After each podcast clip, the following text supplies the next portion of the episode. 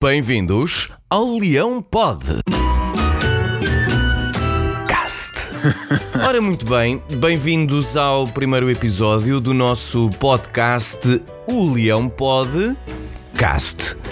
Eu confesso que estou nervoso, não tanto quanto o Luís Felipe Vieira, quando se apercebe que é o Rui Costa que vai tentar fechar um novo jogador para o Benfica, mas muito nervoso na mesma.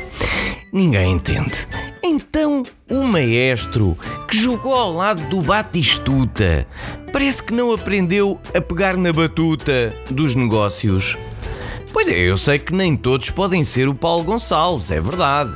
E por falar nele, consta por aí que Paulo Gonçalves será o próximo empresário de Paulo Gonçalves. Exatamente, dele próprio. Sempre a inventar cargos novos este rapaz. Pois é.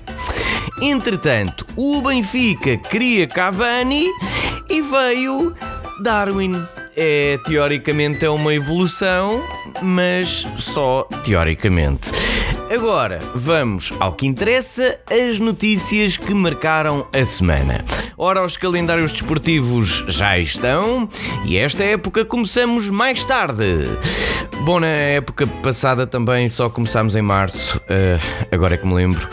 Sérgio Conceição. Sérgio Conceição disse ao jogo que há males que vêm por bem em relação à contratação falhada de Nuno Santos, o novo craque leonino. Mas já há um diagnóstico para isso. Febre da carraça. No nosso último jogo conseguimos uma vitória contra o Valladolid, valha valha. O Mister sabe que o mais importante é criar esta rotina de vitória e de golo do jovem Cabral. E Portugal. Portugal venceu a Croácia por 4 a 1, sem qualquer jogador do Sporting em campo.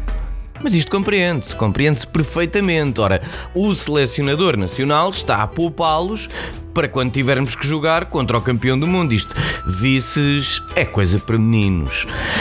Agora Messi. Messi está prestes a fechar a novela e deverá mesmo ficar em Barcelona. Faz-me lembrar as pré-épocas em que o Luizão se ia embora, mas não ia. Por falar nisso, o ex-capitão do Benfica foi homenageado e revelou a grande frustração da sua carreira: não vencer um título europeu. E eu a pensar que tinha sido aquela cueca do Paito no jogo da taça. Não. O Porto.